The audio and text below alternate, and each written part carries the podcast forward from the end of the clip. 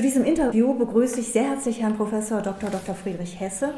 Herr Hesse ist Direktor des Leibniz-Instituts für Wissensmedien, zu dem ja auch eTeaching.org gehört, und er ist Leiter einer Arbeitsgruppe des Instituts, der AG Wissensaustausch. Zugleich ist er auch Vizepräsident der Leibniz-Gemeinschaft und Inhaber des Lehrstuhls für angewandte Kognitions- und Medienpsychologie an der Universität Tübingen. Herr Hesse, das Institut wurde 2001 gegründet und Sie sind nicht nur, wie ich eben erwähnt habe, Direktor des Instituts, sondern Gründungsdirektor. Welche Idee steckte hinter der Gründung des IWM und was macht das Besondere des Instituts aus?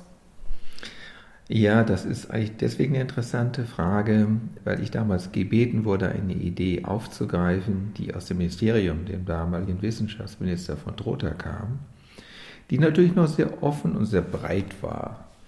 Er hatte das Interesse, dass er gerne in Baden-Württemberg oder jetzt im Kontext der Leibniz-Gemeinschaft ein Institut sehen wollte, was sich mit Lern- und Wissensprozessen im 21. Jahrhundert beschäftigt.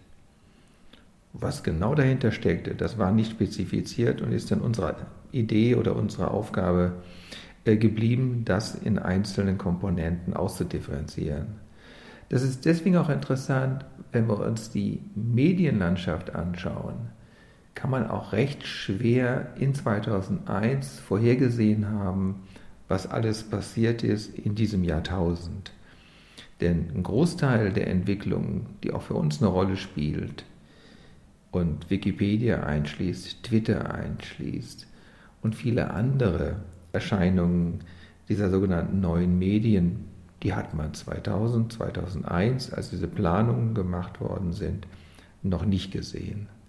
Aber vielleicht sollte ich etwas ergänzen, was damit zusammenhängt, dass ein Institut dieser Art auch nicht einfach einzelnen Phänomenen, die auftauchen, hinterherjagen kann. Wir sind ja ein Institut für Wissensmedien und müssten eigentlich das W groß schreiben, wie es in unserem neuen Logo auch ist, und das M etwas kleiner schreiben. Das heißt, uns jucken Basisprozesse, die mit Wissen, Wissenserwerb, Wissensnutzung, Wissensaustausch zu tun haben, im Kontext von Werkzeugen, die natürlich sehr stark in der Medienlandschaft enthalten sind. Und all das spielte so in diese Gründungssituation 2001 rein, wo wir erst als kleines Institut begonnen haben, mit weniger als einem Drittel der Belegschaft, die wir heute haben.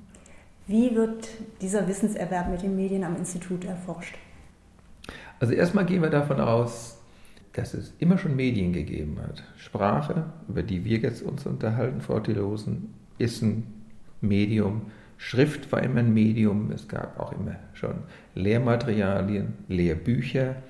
Insofern geht es um klassische Konzepte, die wir auch vor allen Dingen in der Kognitionspsychologie kennen, damit zu tun haben, wie unser Gedächtnis, unser Wissensspeicher strukturiert ist, welche Eigenschaften er hat, was lernförderlich ist, was in besonderer Weise aufgegriffen werden muss. Und dann wird geschaut, wo können einem die Medien, die neuen Medien hilfreich sein.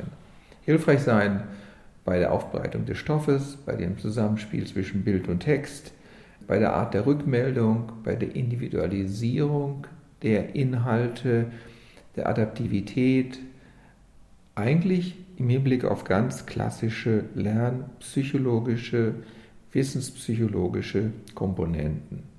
Und natürlich auch, wenn es um die Kommunikation von Wissen geht, lassen sich natürlich Entfernungen leichter überbrücken, Beziehungen herstellen zu Personen, die nicht vor Ort sind, Beziehungspersonen herstellen, die nicht nur nicht vor Ort sind, die zeitgleich nicht verfügbar sind, also asynchron verfügbar sind.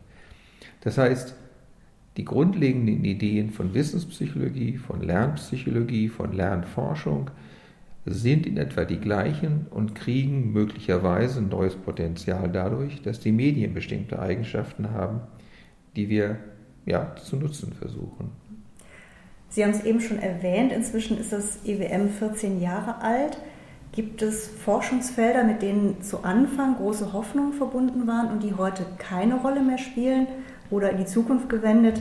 Was denken Sie, welche sind die stärksten Zukunftstrends in diesem Forschungsbereich? Naja, es gibt wahrscheinlich weniger Themen, die keine Rolle mehr spielen, als es Themen gibt, auf die wir noch gar nicht gekommen sind vor 14 Jahren, die neu reingekommen sind und eine Rolle spielen jetzt.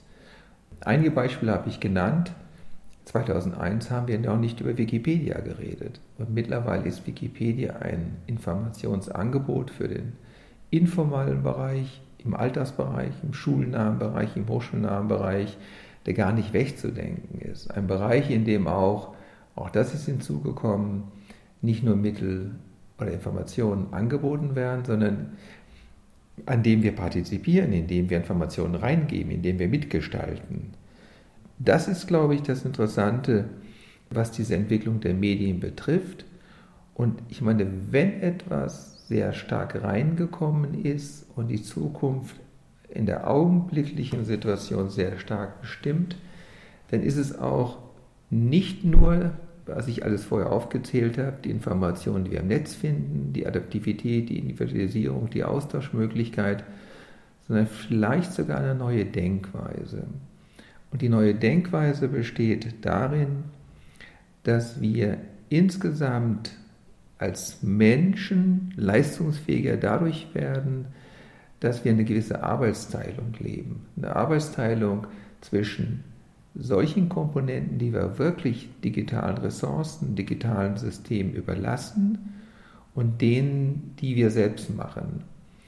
Was niemals heißt, dass wir jetzt eine robotiknahe Sichtweise entwickeln wollen, in der die Maschine alles macht, aber die Maschine oder das digitale System oder die digitale Ressource kann Aufgaben übernehmen, die wir vielleicht früher selbst gemacht haben und jetzt dem digitalen System überlassen, wobei wir in die Kontrolle behalten und dabei wissensrelevante Entscheidungen treffen können, wissensbasierte Problemlösungen machen können oder aber auch in manchen Fällen einfach nur Meinungsbildung betreiben, die dann fundierter ist und besser abgesichert ist.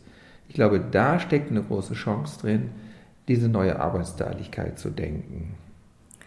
Also mit diesem Stichwort abzuwägen, was wir gut brauchen können und was nicht, haben Sie mir die Möglichkeit gegeben, doch nochmal zurückzugreifen, zum Beispiel auf so Dinge wie Second Life, die ja in der Bildung, wie mir scheint, inzwischen doch kaum noch eine Rolle spielen würde. Das heißen, das unterstützt uns in dem Sinne nicht beim Lernen, wie wir das gehofft haben? Ja, das ist mit dem Second Life ist interessant. Second Life ist ja innerhalb dieses Jahrtausends aufgekommen und spielt heute, soweit ich das beurteilen kann, keine so große Rolle mehr. Zumindest hat es nicht die Hoffnung erfüllt, die damit verbunden sind. Und die Idee ist eigentlich ganz gut, aber Second Life war immer ein etwas schwer zu nutzendes, schwer zu bewegendes Umfeld, in dem ich mich bewegen konnte und ein Umfeld, in dem es eigentlich gar nicht so wichtig war, dass ich einen Avatar hatte, der sich bewegte und dass Avatare sich gesehen haben.